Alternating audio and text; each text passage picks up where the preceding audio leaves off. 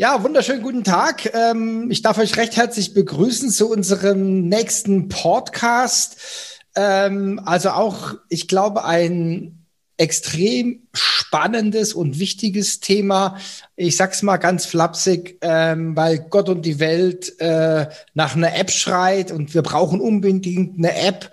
Und ich glaube, mit der App ist es nicht getan, sondern ähm, die App muss auch ähm, genutzt werden. Und genau darum geht es heute in dem Podcast.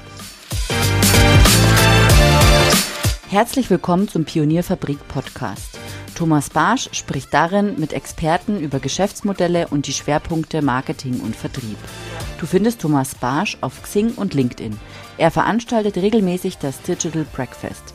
Alle Infos dazu findest du auf den Seiten www.pionierfabrik.de und digitalbreakfast.de. Abonniere den Pionierfabrik Podcast und hinterlass gerne eine Bewertung. Mein Name ist Valerie Wagner und ich wünsche dir jetzt viel Spaß beim Hören.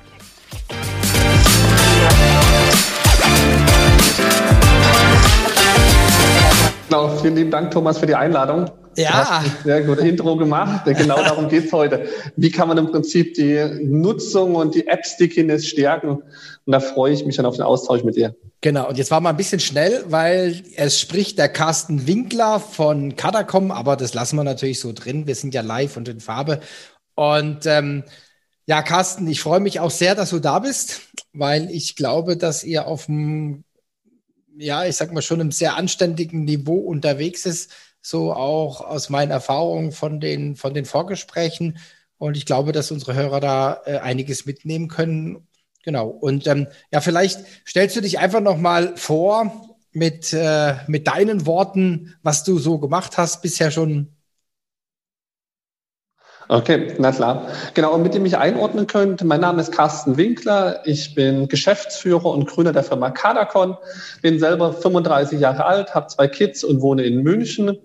Ich habe in Summe fast sieben Jahre lang für die Unternehmensberatung P3 gearbeitet, war dort für die in den USA unterwegs, bei vielen Kunden der Luft- und der Luftfahrtbranche und der Automobilbranche, immer mit dem Fokus der Konnektivität, der Connected Mobility, war dort auch Geschäftsführer für die letzten Geschäftseinheiten und habe auch eigene Firmen in P3 gegründet und habe mich dann 2016 mit meinem Kollegen, dem David Füßer, selbstständig gemacht und wir haben die Firma Kadacon gegründet und Kadercom, da dreht sich im Prinzip, wir helfen unseren Kunden, ihre digitalen Produkte entweder erstmal zu erfinden und die Idee zu beschreiben, als auch langfristig wirklich erfolgreich zu machen.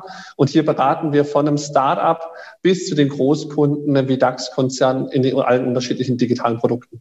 Mhm. Sehr gut. Also, das ist natürlich schon die Kompetenz pur. ähm, Carsten, ähm, vielleicht sagst du mal, wie so ein typischer Tag bei dir aussieht, ja, falls es sowas gibt, oder ja?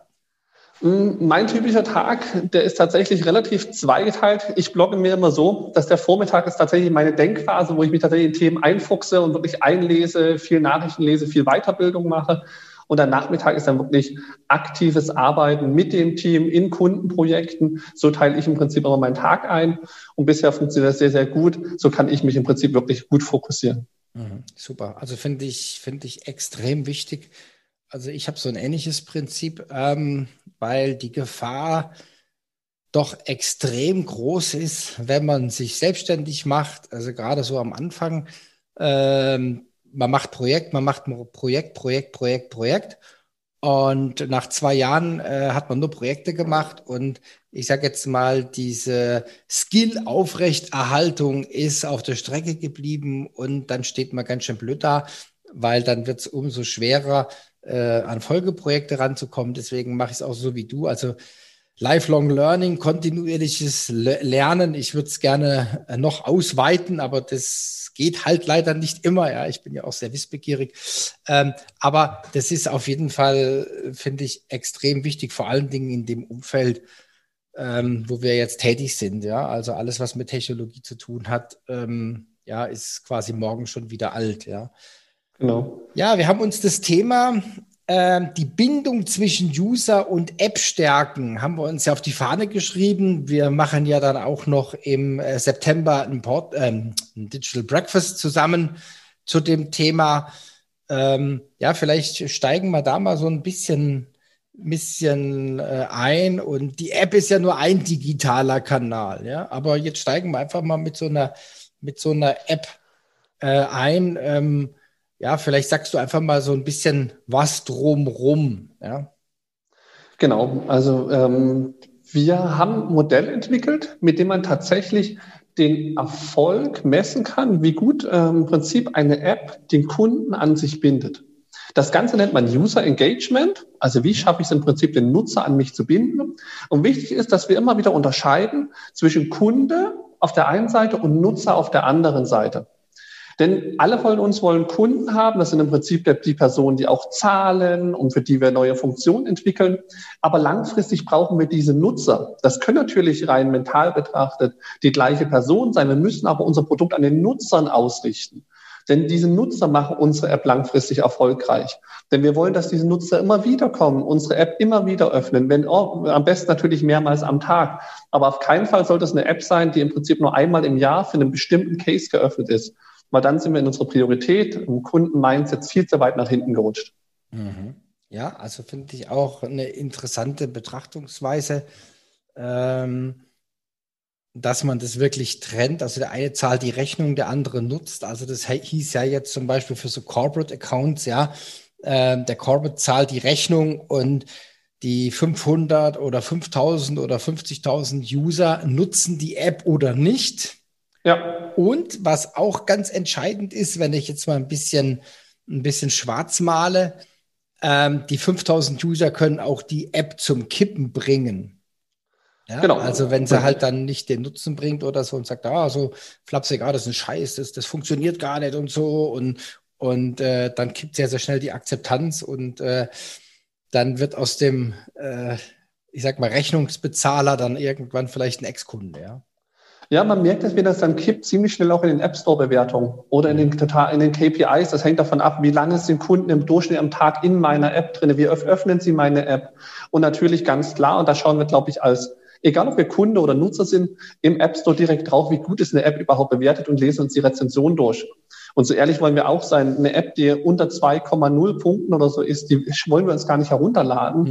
mhm. Egal wie die Bewertungen mal zustande gekommen sind, da gehen wir schon mit so einem Mindset herein, dass wir sagen, nee, das kann ja gar nicht funktionieren. Und deswegen sind auch diese Reviews oder auch die Review-Quote so wichtig, denn natürlich bekommt man nicht von jedem Kunden, der es nutzt, eine, eine Review überhaupt oder eine Bewertung. Da muss man schon sehr hinterher sein. Und dann braucht man natürlich noch die Positivbewertung. Und die alle wirklich zu bekommen, das ist sehr, sehr schwierig, aber natürlich erfolgsversprechend für eine App. Mhm, okay. Und was ist für dich so ein, so ein gutes sehr gutes äh, Ranking oder Be Bewertung? Wenn man sich das User Engagement wirklich misst, dann ist es eine gute Bewertung im Prinzip so zwischen sagen wir, 60 bis 80. Wenn man in den App Store hereinschaut und von da in die App-Bewertung schaut, würde ich sagen, ja, sie sollte mindestens schon mal bei 3,5 Richtung 4 liegen, dass ich mir sie wirklich anschaue und man da auch wirklich von guten User Engagement Mechanismen sprechen kann, dass mhm. da wirklich welche eingebaut sind. Mhm.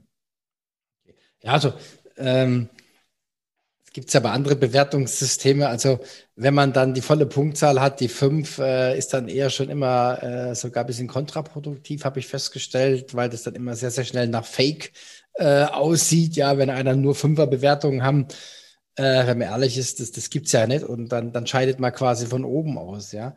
Ähm, genau. Ja, was, was kann man, also wir, wir hatten im Vorgespräch, hast du so schön eu, eure fünf Phasen mal beschrieben. Vielleicht, ähm, vielleicht gehen wir mal auf die fünf Phasen ein und, und sprechen mal drüber, äh, was man, was man da einfach in den einzelnen Phasen machen kann. Klar, gerne. Also wenn wir uns die Phasen einmal anschauen, jetzt für alle auch Zuhörer, Sie müssen sich das so vorstellen, ähm, Sie können das User Engagement in fünf Phasen bewerten. Das ist einmal die Phase des Onboardings, das ist also die Phase, der Nutzer oder Käufer ihrer App oder ihres digitalen Produktes, das muss ja nicht immer auch eine App sein, das kann auch ein E-Commerce-Shop äh, sein, der loggt sich das erste Mal ein, der lädt sich die App herunter. Wie empfindet er das? Wie, wie gut kommt er rein? Wann wird er zur Registrierung aufgefordert? Danach kommt die Phase, wenn er im Prinzip einmal die App äh, geöffnet hat, der Trigger. Das heißt, wie bekomme ich in im Prinzip in die App immer wieder rein? Wie schaffe ich sie im Prinzip mit intrinsischen und extrinsischen Motivatoren in meine App oder meinen digitalen Service zurückzuholen? Mhm. Die dritte Phase ist die sogenannte Action-Phase. Das heißt, dort geht es darum, im Prinzip zu machen, die, ähm, der Nutzer lädt die App sich herunter, um eine bestimmte Handlung zu machen mit der App. Bei einer Deutschen Bahn-App will er sich ein Deutsche Bahn-Ticket kaufen. Bei der App Instagram, da will er natürlich sich die neuesten Feeds und Stories anschauen. Also wie gut mache ich diesen eigentlichen Ursprung meiner App, wofür es meine App gibt? Und dann kommen wir in die nächste Phase, das ist die sogenannte Reward-Phase oder auch Belohnungsphase auf Deutsch. Wie honoriere ich eigentlich das Engagement meiner Nutzer? Was schaffe ich dort? Und in der letzten Phase, da reden wir über das ganze Thema Investment.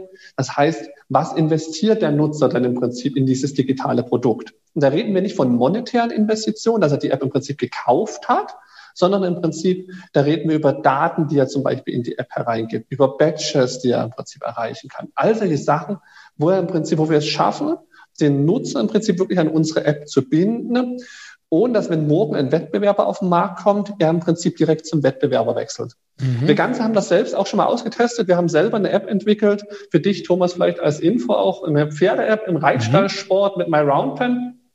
Und da digitalisieren wir gerade die Reitsportbranche. Und weil natürlich auf den Höfen geht auch ganz, ganz viel noch über Analog und Whiteboards und Listen und Zettel und Stift.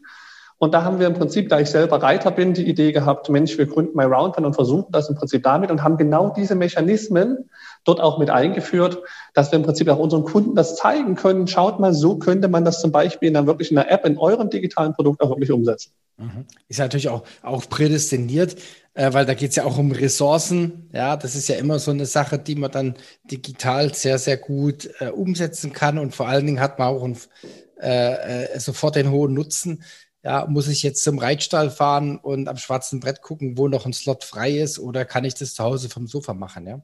Genau. Mhm. Ja, spannend. Also sehr, sehr spannend und ähm, uns interessiert natürlich jetzt, ähm, was kann man falsch machen oder äh, positiv ausgedrückt, äh, worauf sollte man denn achten? Also wenn man sich dafür entschieden hat, ähm, dass man eine App äh, benötigt, ja, oder man möchte eine App entwickeln.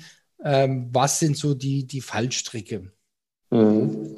Wichtig erstmal zu betrachten ist, man sollte in all diesen fünf Facetten, die ich gerade beschrieben habe, gewisse User Engagement Faktoren mit einbauen. Mhm. Also man sollte jetzt nicht sagen, okay, ich fokussiere mich komplett, dass ich die Action super mache oder komplett im Prinzip das Onboarding und alles andere lasse ich sein. Das ist zu kurz gedacht. Das heißt, man sollte im Prinzip alle fünf Facetten einmal im Hinterkopf behalten. Und man muss sich auch dessen bewusst sein, dass man nicht unbedingt in allen Facetten immer die höchste Punktzahl benötigt. Selbst die besten Apps von den über 100, die wir getestet haben oder auch mit Kunden, denen wir zusammenarbeiten, da ist es so, dass ähm, die besten, und das sind oft die Spiele-Apps oder die Social-Media-Apps, Scores so zwischen 60 und 85 erreichen. Und wenn man jede Kategorie im Prinzip bewertet, gibt es in jeder Kategorie von den 25 Punkte. Das heißt, auch diese Apps haben nicht in jeder Kategorie die volle Punktzahl bekommen. Sie sind aber schon sehr, sehr hoch. Und das ist das erste Wichtige, was man beachten sollte. Dann glaube ich jetzt ganz persönlich, dass ganz oft in unseren Projekten merken wir, dass das Thema Trigger als auch Investment, das sind, das sind die zweite und die letzte Phase, viel zu kurz kommen.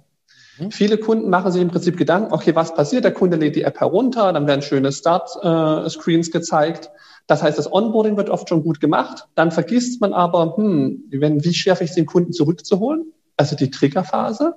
Die Handlung läuft auch gut, auch auf die Belohnung und dann tatsächlich diese letzte Phase, dieses Investment. Und da setzen wir oft in unseren Projekten an. Wir fangen, machen immer erst einen sogenannten User Engagement Check. Das heißt, wir schauen uns alle fünf Kategorien an und testen wirklich die App oder das digitale Produkt unserer Kunden auf Herz und Nieren, sodass wir am Ende erstmal wissen, okay, wo liegt er denn mit seinem Score?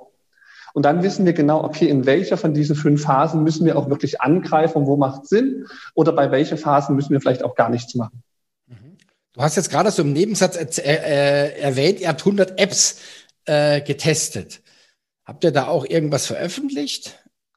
Ja, wir haben einen eigenen Blog tatsächlich. Ah, okay. Und dort haben wir im Prinzip äh, mit Blog und Podcasts auch Ergebnisse von veröffentlicht, auch mehrere Apps mal miteinander verglichen. Und natürlich war uns wichtig, wo wir das Modell entwickelt haben, das mit echten Apps zu validieren, mhm, ob mhm. wirklich das Modell, was wir haben, im Prinzip wirklich funktionieren kann. Und nachdem wir diese 100 Apps getestet haben, haben wir das im Prinzip immer weiter verfeinern können. Und jetzt können wir wirklich mit Fug und Recht behaupten, und das zeigen uns die Kundenprojekte, dass dieses Modell wirklich valide ist und auch bei in jeder man muss es so sehen, in jeder von den großen äh, fünf Phasen gibt es wieder drei Unter-Subphasen mit jeweils nochmal drei Ausprägungen. Und so bewerten wir im Prinzip wirklich sehr, sehr detailliert jede Phase.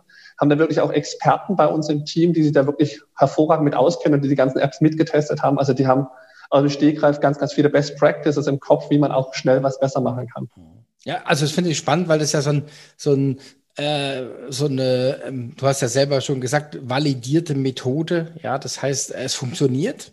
Ja, also mhm. es hat mhm. seine, seine Berechtigung. Also ihr seid ja dann schon wissenschaftlich vorgegangen, ja, Modell entwickelt und dann validiert. Also finde ich, finde ich ziemlich gut und, und das dann halt ähm, auch ähm, im Laufe der Zeit weiterentwickelt, verfeinert. Das heißt, es wird immer besser. Ja. Genau. Und wir, das Ganze basiert so ein bisschen, wer das Buch vielleicht kennt, ist von Hooked, von Near Ear.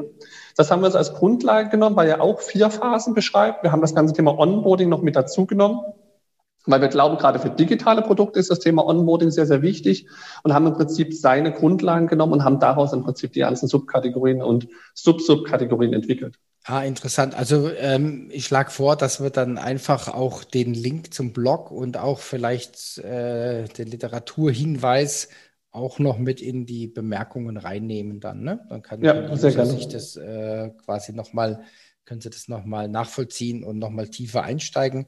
Ja, jetzt ähm, lass uns doch mal über erfolgreiche Apps sprechen. Mhm. Also, was machen denn erfolgreiche Apps? Oder hast du irgendwie eine im Kopf, die erfolgreich ist? Mhm, tatsächlich eine, die in allen Kategorien wirklich erfolgreich ist, da würde ich sagen, da können wir nur auf eine Spiele-App schauen oder auch eine Social-Media-App, jetzt wie Instagram oder Candy Crush. Mhm. Aber tatsächlich würde ich vorschlagen, lass uns einfach in die Subkategorien reinschauen, mhm. dass wir einfach mal schauen, in welcher Kategorie ist welche App eigentlich gut. Vielleicht kennen auch manche jetzt von den Zuhörern gewisse Apps, weil das wäre wichtig, dass man auch eine gewisse Brücke schlagen kann. Mhm. Und dann können wir im Prinzip darüber gehen. Natürlich kann man sagen, dass Candy Crush als Spiele-App oder Instagram, und die werde ich auch gleich mit äh, drauf eingehen, schon sehr, sehr gut sind. Aber wenn wir in die einzelnen Phasen reinschauen, wie zum Beispiel das Onboarding, dann schauen wir mal auf die App Candy Crush. Ist eigentlich eines der bekanntesten Spiele-Apps, die man vielleicht auch kennen sollte. Ist sehr, sehr verführerisch. Man spielt dort sehr, sehr lange, weil es sehr einfach gemacht wird. Und Candy Crush hat es geschafft, dass wenn man sich die App herunterlädt, schon gefühlt direkt im Spiel ist. Man wird direkt einem gezeigt, was kann ich in der App machen, wie kann ich auch gewisse Sachen machen. Es werden direkt Aufgaben weitergegeben, sodass der Kunde gar nicht das Gefühl bekommt, okay, jetzt ist das Onboarding fertig, sondern er wird direkt in den Flow mit in die App hereingenommen und somit fühlt es sich gar nicht mehr nach Onboarding an und der Kunde sitzt schon da und spielt ewig damit und denkt so, wow, jetzt bin ich eigentlich schon drin. Das heißt, für andere Apps besprochen, schafft, bauen Sie eine App so, dass der Kunde sich im Prinzip wirklich schon, wenn er die App heruntergeladen hat, direkt versteht, worum geht es in Ihrer App oder bei Ihrem digitalen Produkt. Mhm. Was kann man damit machen? Wie funktioniert das Ganze auch? Im Prinzip am besten spielerisch mit kleinen Filmen oder kleinen Cliparts im Prinzip erklären oder kleinen, ähm, wie sagt man, Icons und Gimmicks und GIFs erklären. Wenn wir in den Trigger reinschauen, da muss man ehrlich sagen, da ist Instagram schon richtig gut. Denn wir, ähm, so geht's mir zumindest, das kann ich nur persönlich sprechen. Ich bin zwar nicht der größte Instagram-Fan, aber es ist tatsächlich so, dass Instagram mir gar keine Trigger oder Push-Notifications oder E-Mails mehr senden muss, ich weiß, wenn ich mich dort einlogge, bekomme ich ständig neuen Inhalt. Das heißt, Instagram hat es in meinem Kopf schon so gut verankert bekommen, okay, wenn ähm, Herr Winkler ähm, langweilig ist und er im Prinzip neue Inhalte sehen will, dann gehe auf Instagram oder Facebook, weil da jede Minute, wo ich mich neu einlogge, bekomme ich automatisch neuen Inhalt zu sehen. Das heißt, ich kann immer wieder reinschauen, mich zieht es im Prinzip immer wieder rein. Das ist Instagram auf der einen Seite. Aber in vielen Kundenprojekten sehen wir, dass sich oft gar nicht Gedanken gemacht wird, an welchen Punkten sende ich eigentlich welche Nachricht an meinen Nutzer. Das heißt, ähm, es gibt zum Beispiel Nachrichten, die ich senden könnte, immer zum bestimmten Ereignis. Der loggt sich im Prinzip wieder ein und kommt im Prinzip eine Nachricht, schön, dass du wieder da bist, als Willkommens- oder als kleine ähm, herzlich willkommen zurück Nachricht. Dann kann man unterschiedliche Benachrichtigungsformate nehmen, also mal per E-Mail, mal als Push-Notification, mal in der App. Also spielen Sie damit. Versuchen Sie im Prinzip immer wieder mit verschiedenen Facetten und auch unterschiedlichen Nachrichten den Kunden zurückzuholen. Und das ist ganz, ganz wichtig, diese Unterschiedlichkeit auch in den Inhalten zu betonen. Denn Sie müssen ja dran denken, wenn Sie jetzt fünfmal dem Kunden hintereinander schicken, immer wenn er sich neu einloggt, herzlich willkommen und schön, dass Sie zurück sind. Nach dem dritten Mal löscht er Ihre Nachricht, die Sie bekommen. Weil, das, weil der weiß ja schon, was da drin steht. Also denken Sie dran, im Prinzip vielleicht die dritte Nachricht abzuwandeln und nicht mehr sagen, herzlich willkommen, sondern im Prinzip, hier gibt es 100 extra Punkte, weil du jetzt im Prinzip zurückgekommen bist. Das motiviert ihn im Prinzip wieder dazu zu kommen. Mhm. Das ist so ein bisschen das Thema ähm, Onboarding und, ähm, und Trigger. Wenn wir tatsächlich auf Action schauen, und dann, das muss man auch ehrlicherweise sagen, das machen nahezu alle Apps richtig gut. Also wer, äh, im Action ist es tatsächlich so, da geht es ja um die ursprüngliche Handlung, die in dieser App stattfindet. Und das ist egal, ob es über unsere Pferde-App geht, wo man im Prinzip eine gewisse Buchungskalender man sich eintragen kann, ob es über eine App für den öffentlichen Nahverkehr geht, wo man im Prinzip das Ticket buchen kann. Das können die Apps mittlerweile wirklich sehr, sehr gut, weil dafür wurde sie ja konzipiert und man hat ja die Idee gehabt, was ich im Prinzip mit der App machen will. Also diese Action-Phase ist oft sehr, sehr gut schon aufgebaut. Ähm, natürlich will man es so dem menschlichen Verhaltensmuster nachempfinden, dass das wirklich, was der Kunde sich wünscht, dann auch wirklich funktioniert und er auch am Ende eine Belohnung dafür bekommt. Aber deswegen glaube ich, dass tatsächlich Action dann sehr gut funktioniert. Wenn wir aber in die Reward-Phase kommen, dann geht es ja darum, den Kunden im Prinzip zu belohnen. Das heißt, der hat in unserer App etwas getan und dafür möchte ich ihn belohnen. Und jetzt gibt es natürlich die Belohnung der Jagd. Also er hat irgendwas gefunden oder will irgendwas erreichen. Dafür kann ich ihn belohnen. Ich kann ihn für Selbstzielerreichung belohnen. Ich kann ihn aber einfach auch nur für etwas belohnen, dass er im Prinzip ähm, gewisse Status erreicht hat. Zum Beispiel, ähm, wenn vielleicht kennen manche von Ihnen die App Nike Run Club oder auch tatsächlich das Spiel äh, Pokémon Go die schaffen es mit beide Spiele oder bei die Spiele-App auf der einen Seite als auch Nike Run Club. Und da kann man die anderen Apps wie von Adidas, Runtastic und so weiter auch nutzen. Da gibt es immer wieder gewisse Badges, dann Motivationssprüche, die ich als Belohnung bekomme. Bei Pokémon Go ist es so, dass es immer wieder neue Belohnungen einfliegen oder neue Bonuspunkte, ich aber nie weiß, was hinter diesem einen Bonusbubble, der eingeflogen ist, dahinter steckt. Also will ich ihn erreichen, weil ich gar nicht weiß, was steckt eigentlich dahinter. Mhm. Also jetzt auf Ihre App gesprochen heißt das, Überlegen Sie sich, wie Sie das Verhalten Ihres Kunden, was er in Ihrer App im Prinzip macht, belohnen. Kann er da Punkte bei Ihnen sammeln? Kann er gewisse Badges, Auszeichnungen bekommen? Wie honorieren Sie das, dass er im Prinzip zum Beispiel über Ihre App etwas gebucht hat? Mal ganz einfach gesprochen, ähm, weil das ist vielleicht für alle am nächstliegenden. Jemand von Ihnen hat eine öffentliche Nahverkehrs-App. Ich wohne jetzt hier in München, also die MVV-App. Und wenn ich dort ein Ticket buche, könnte theoretisch die App mich dafür belohnen, dass ich es in der App gemacht habe. Mhm. Und ich weiß, es gab mal eine Phase, da hat man in München fünf Prozent oder zehn Prozent Rabatt bekommen, wenn man über die App gebucht hat. Mhm. das war für mich eine automatische Motivation. Okay, ich buche wieder die App, weil ich dort einen günstigeren Preis bekomme, als wenn ich an den Fahrkartenautomat gehe. Und jetzt könnte man das Ganze noch weiterspinnen und im Prinzip mich belohnen für die App, wenn ich im Prinzip fünfmal da drin gebucht habe. Und dann färbt sich im Prinzip mein Profilbild von rot mit einem grün Umrandung. Und alle anderen wissen, aha, der Herr Winkler, der ist ja einer, der schon oft die App genutzt hat. Mhm. Deswegen gibt es ja im Prinzip auch, wer denkt mal an die Social Media Kanäle mit LinkedIn oder Xing, die unterschiedlichen Profilfarben, um im Prinzip hervorzuheben, der hat untere, unterschiedliche Status, haben die Mitarbeiter oder die Nutzer dort erreicht. Mhm. Und dann die letzte Phase, und das glaube ich ist die Phase, die wirklich viele vergessen, ist die Investmentphase. Das heißt, wir wollen ja verhindern, dass ein Kunde, der heute Ihr Produkt nutzt, morgen zu einem Wettbewerber geht, der im Prinzip genau das Gleiche anbietet und sagt, okay, nee, heute, ich habe jetzt ein Jahr die App genutzt. Ja, okay, jetzt gibt es einen Wettbewerber, der hat einen kleinen Vorteil gegenüber Ihrer App und sofort sind alle Kunden weg. Und das müssen wir verhindern. Das heißt, wir müssen es schaffen, diesen Kunden an Sie zu binden. Und das schaffen wir im Prinzip, indem der Kunde in Ihre App etwas investiert.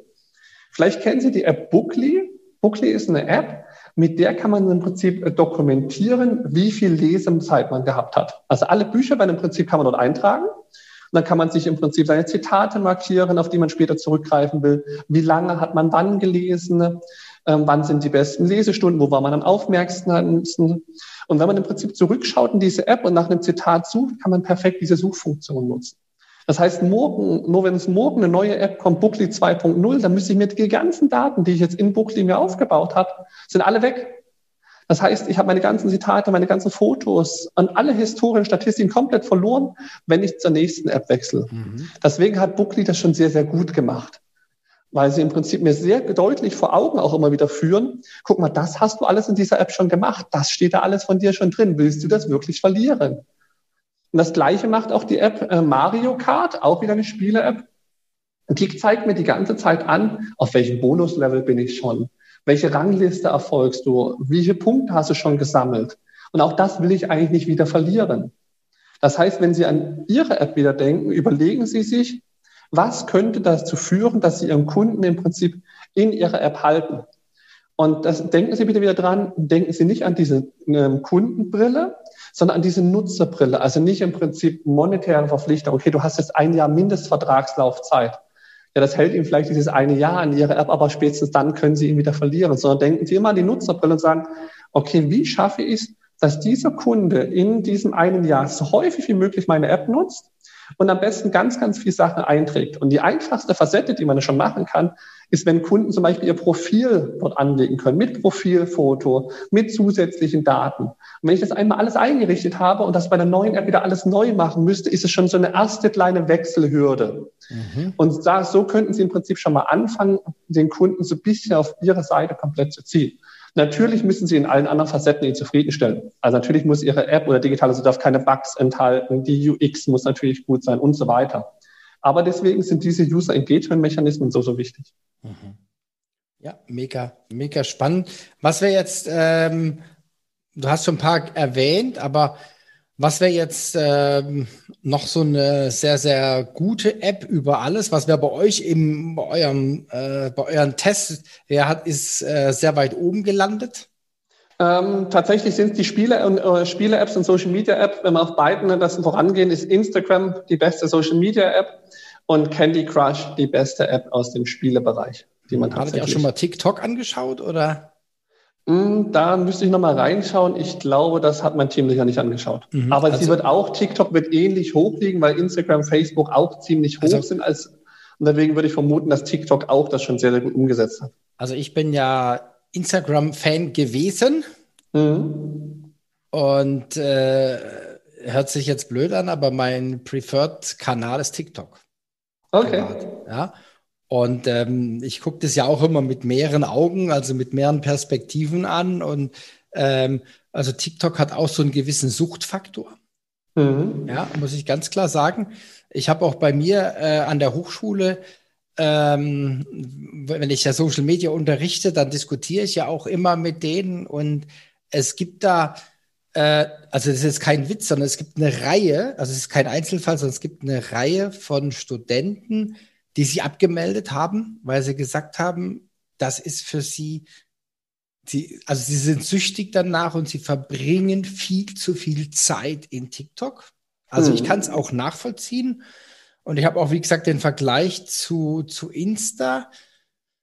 Ähm, also jetzt als jetzt einfach mein, meine persönliche hm. Meinung. TikTok ähm, hat schon einen unglaublichen Algorithmus.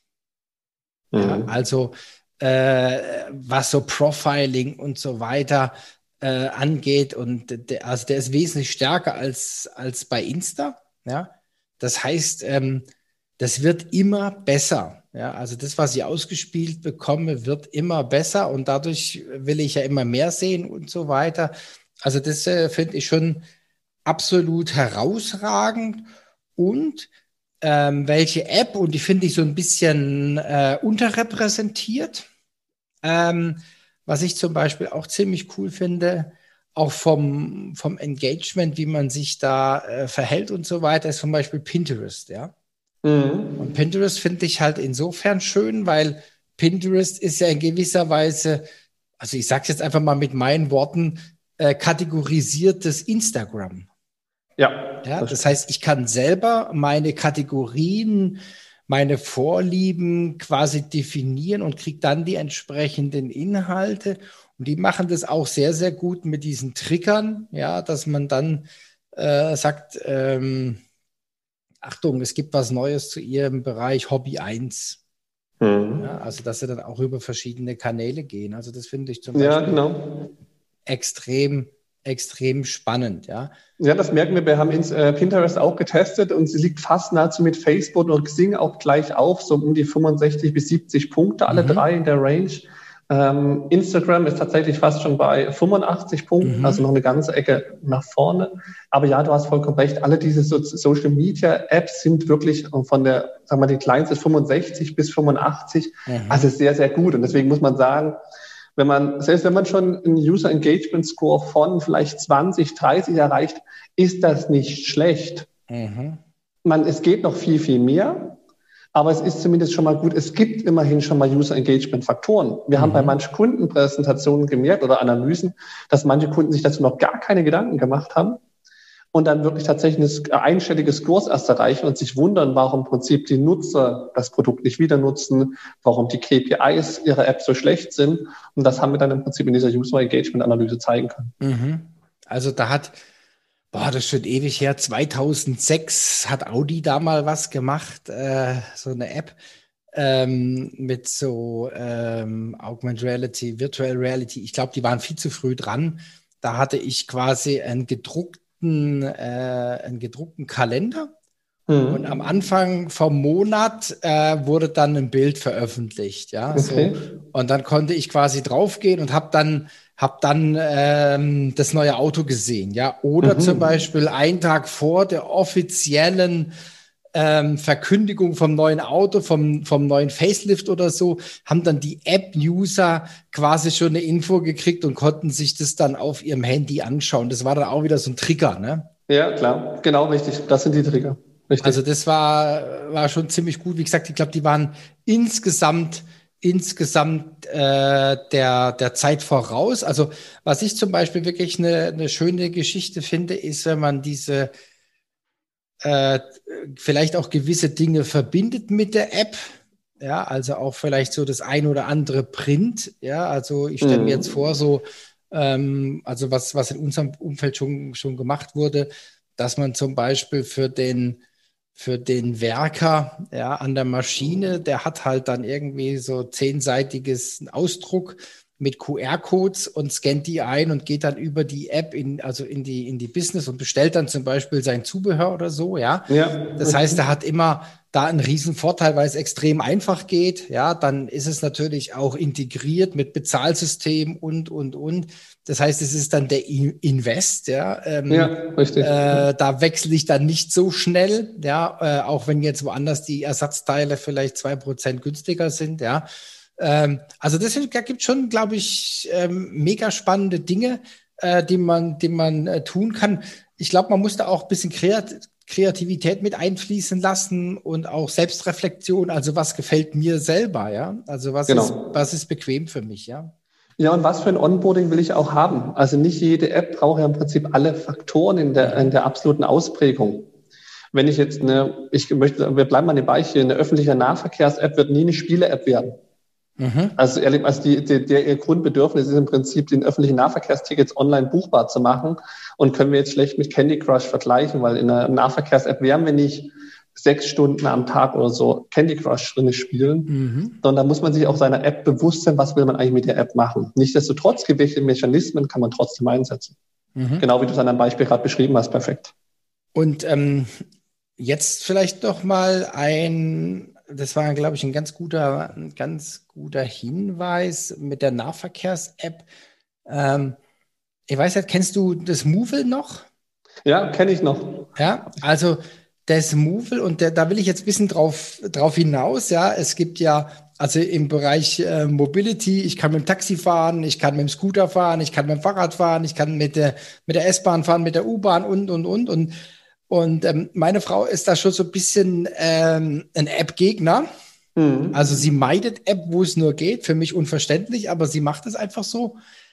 Außer Movil. Okay. Ja, sie hat damals also wirklich Movil genutzt, also nach dem Motto, ich will jetzt von A nach B. Und was sie unheimlich cool fand, dass dann alle Verbindungsmöglichkeiten angezeigt wurden und ich konnte dann nochmal selektieren, äh, will ich schnell dahin oder will ich günstig? Genau, richtig. Das war das Schöne beim Movil, dass man wirklich zwischen allen Verkehrsmitteln hin und her wählen konnte und genau. dann das Beste aussuchen konnte. Und das fand ich jetzt grandios und ähm, da wollte ich jetzt noch mal ein bisschen mit dir drüber reden, über die Integration von anderen Dingen, ähm, weil es kann ja auch zum Beispiel so sein, ähm, dass du eine App hast, äh, die wirklich vielleicht dieses, dieses ho hohe Engagement alleine nicht bringt, weil ich, weil ich, weil die App vielleicht nur einmal oder zweimal im Monat genutzt wird und ähm, ob ich da vielleicht über andere Ergänzungen, über ähm, ja, äh, komplementäre Produkte oder so die App äh, dann noch anreichern kann, ob das auch ein Weg wäre. Hm, ja, ich, äh, meine persönliche Meinung, das kann man schon machen. Wichtig ist halt, seinen Fokus nicht zu verlieren. Mhm. Und das ähm, merken wir in ganz, ganz vielen Kundendiskussionen, dass ähm, oft dann darüber nachgedacht wird, ja, okay, man könnte ja das noch mit reinbauen und lass uns das doch noch mitmachen. Und oft führt das dazu, dass die App auf einmal ganz, ganz breit wird, weil man denkt, man muss ganz, ganz viel erschlagen. Wir nehmen das Movil-Beispiel. Ähm, der ähm, Konzern, der dahinter stand, hat ja später die Rolle rückwärts gemacht und hat dann alles wieder getrennt, weil zu viel in einer App drinne war.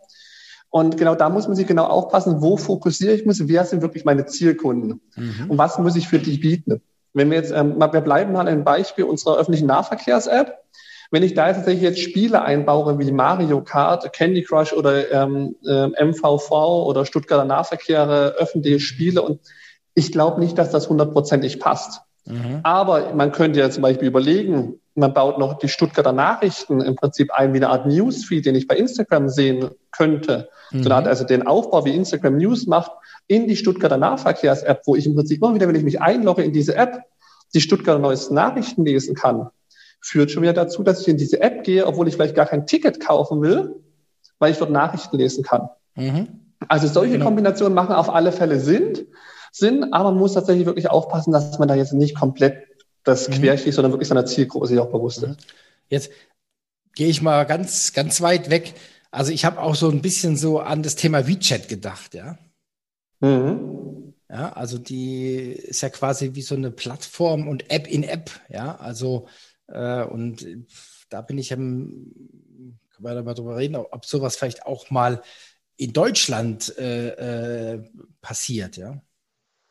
Ja, das stimmt. Also ich bin gespannt. Also deswegen sagtest du es ja vor uns ganz Anfang in der Intro so gut. Deswegen ist es so wichtig, immer am Ball zu bleiben, weil da passiert so viel jeden Tag an neuen äh, Startups, die gegründet werden, neuen Ideen, die gemacht werden, neuen Plattformen, die auch tatsächlich entstehen und auch wieder verschwinden. Das muss man sich ja auch bewusst sein ähm, dass da ganz schnell sowas passieren kann und sich auf einmal auch ganz, ganz viele zusammenschließen. Und man sieht ja auch an den, ähm, du hast vorhin so schön beschrieben, dass du auch gerne diesen im öffentlichen Nahverkehr die unterschiedlichen Anbieter nutzt und im Prinzip einmal jetzt einen Carsharing, auf der anderen Seite einen Scooter und so weiter. Auch da sieht man ja, dass es welche gibt, die jetzt schon länger am Markt sind und welche, die auch ganz schnell wieder schon wieder verschwunden sind. Mhm. Wir in München haben es so, dass da gab es einen schönen Fahrradanbieter, die, die O-Bikes, schöne gelbe Fahrräder. Die haben ein Jahr leider nur durchgehalten und seitdem liegen die Fahrräder überall am Straßenrand und werden peu à peu langsam wieder eingesammelt. Sie haben es zum Beispiel nicht geschafft, im Prinzip sich so zu positionieren, dass man das wirklich schaffen kann. Mhm. Eine Deutsche Bahn als schönes Beispiel, die versucht ja immer mehr solche Anbieter, im, sagen wir, im Mobilitätsanbieter in ihre App zu integrieren um das Erlebnis im Prinzip über die App noch viel vollständiger zu machen. Geht so ein bisschen in die Richtung von Move. Mhm, genau, also das finde ich auch extrem gut, dadurch, dass sie auch, ich sage jetzt mal, Flinkster haben als äh, Vermiet, äh, Vermietfirma, dann haben sie ja diese, auch diese Fahrräder, ja, ähm, und genau. so weiter. Also finde ich schon auch, ähm, finde ich auch äh, sehr, sehr gut gemacht, muss ich sagen, ja. Also da ist die Bahn mit Sicherheit auch weit vorne, also auch auch in der App, was sie da immer wieder Neues bringen, äh, finde ich schon erstaunlich. Ja, und das ist ja wirklich auch was, was man dann täglich, ähm, ja, wenn man viel unterwegs ist, dann auch nutzt, ja. Ja, genau, das stimmt. Und auch die Bahn hat es ja im Prinzip schon wieder probiert mit neuen Funktionen. Wir hatten in unserer Vordiskussion auch besprochen mit dem Komfort-Login, der jetzt mhm, mittlerweile genau. eingebaut ist, oder Komfort-Check-In heißt es ja, ja, dass ich mich schon einloggen kann und im Prinzip dann bekomme ich Push-Notifications, wenn Züge zu spät kommen. Also auch die Deutsche Bahn hat es natürlich dann geschafft, mit unterschiedlichen Triggern, die gesendet werden, sich immer wieder in die App zurückzuholen, wenn ich an das Thema Deutsche Bahn gerade denke und wenn ich mit der Deutschen Bahn unterwegs bin. Mhm. Wenn ich damit gerade nicht unterwegs bin, so geht es mir jetzt gerade, ich fahre gerade wenig Zug, äh, und da habe ich auch nicht so viel Kontakt zur Deutschen Bahn-App. Mhm. Aber sobald mhm. ich da unterwegs bin, ist mein Kontakt schon sehr, sehr hoch. Mhm. Okay, gut. Was kannst du ähm, jetzt Unternehmen empfehlen, ähm, wenn Sie jetzt in Richtung App denken? Also was, was sind so die Vorüberlegungen? Du hast ja schon so ein bisschen was gesagt, vielleicht nochmal so als, als kleine Zusammenfassung am Ende. Mhm. Genau, also ich würde Ihnen vielleicht sagen, vier Sachen würde ich Ihnen mitgeben wollen. Mhm. Das, das Wichtigste ist, denken Sie mal bei Ihrer Produktentwicklung an die Unterscheidung zwischen Kunde und Nutzer. Mhm, okay. Also wer ist Ihr Kunde und wer ist Ihr Nutzer? Dann denken Sie unbedingt dran, dass es diese, diese User Engagement Kategorien in ihrer Facette im Prinzip im, im, Überblick behalten, dass Sie im Prinzip nicht nur auf eine Facette sich im Prinzip fokussieren, sondern im Prinzip alle fünf Phasen im Kopf behalten, sich überlegen, welche Mechanismen könnte ich einsetzen, in welcher Phase und wie setze ich sie ein. Mhm. Und wichtig ist, machen Sie es erstmal überhaupt. Verbessern können Sie immer wieder und weiter mit jedem neuen Update, aber bauen, denken Sie über diese User Engagement Mechanismen nach. Mhm. Im dritten Punkt ist es so, sorry, man kann im Prinzip, diese User Engagement Facetten haben wirklich einen enormen Einfluss auf ihre KPIs. Also seien Sie sich dessen bewusst, dass schon eine Steigerung um fünf Punkte in diesem User Engagement Score massiven Einfluss auf Ihre ähm, ähm, an, äh, die Länge der Session-Nutzung hat, auf die, die App-Review-Quote und so weiter. Also auch kleine Veränderungen haben schon einen sehr, sehr großen Hebel. Und im letzten Punkt, ja, lesen Sie das Buch, Buch von Neil Hooked oder schauen Sie unseren Podcast vorbei mhm. ähm, oder euren Blog. Da steht schon ganz, ganz viel. Da haben wir jede von diesen Phasen nochmal einzeln beleuchtet, auch nochmal viel, viel tiefer, als was ich jetzt einfach nur ausführen konnte. Da steht schon auch ganz, ganz viel Wissen mhm. drin. Super, Carsten. Vielen, vielen herzlichen Dank. Ähm, ich glaube, wir haben viele Anregungen bekommen. Wir konnten einige Insights äh, aus erster Hand von dir bekommen und ähm, ich danke dir dafür. Und also ich freue mich auf jeden Fall äh, auf unser Digital Breakfast. Ja. Genau, danke dir. Carsten, mach's gut. Tschüss. Ja, tschüss.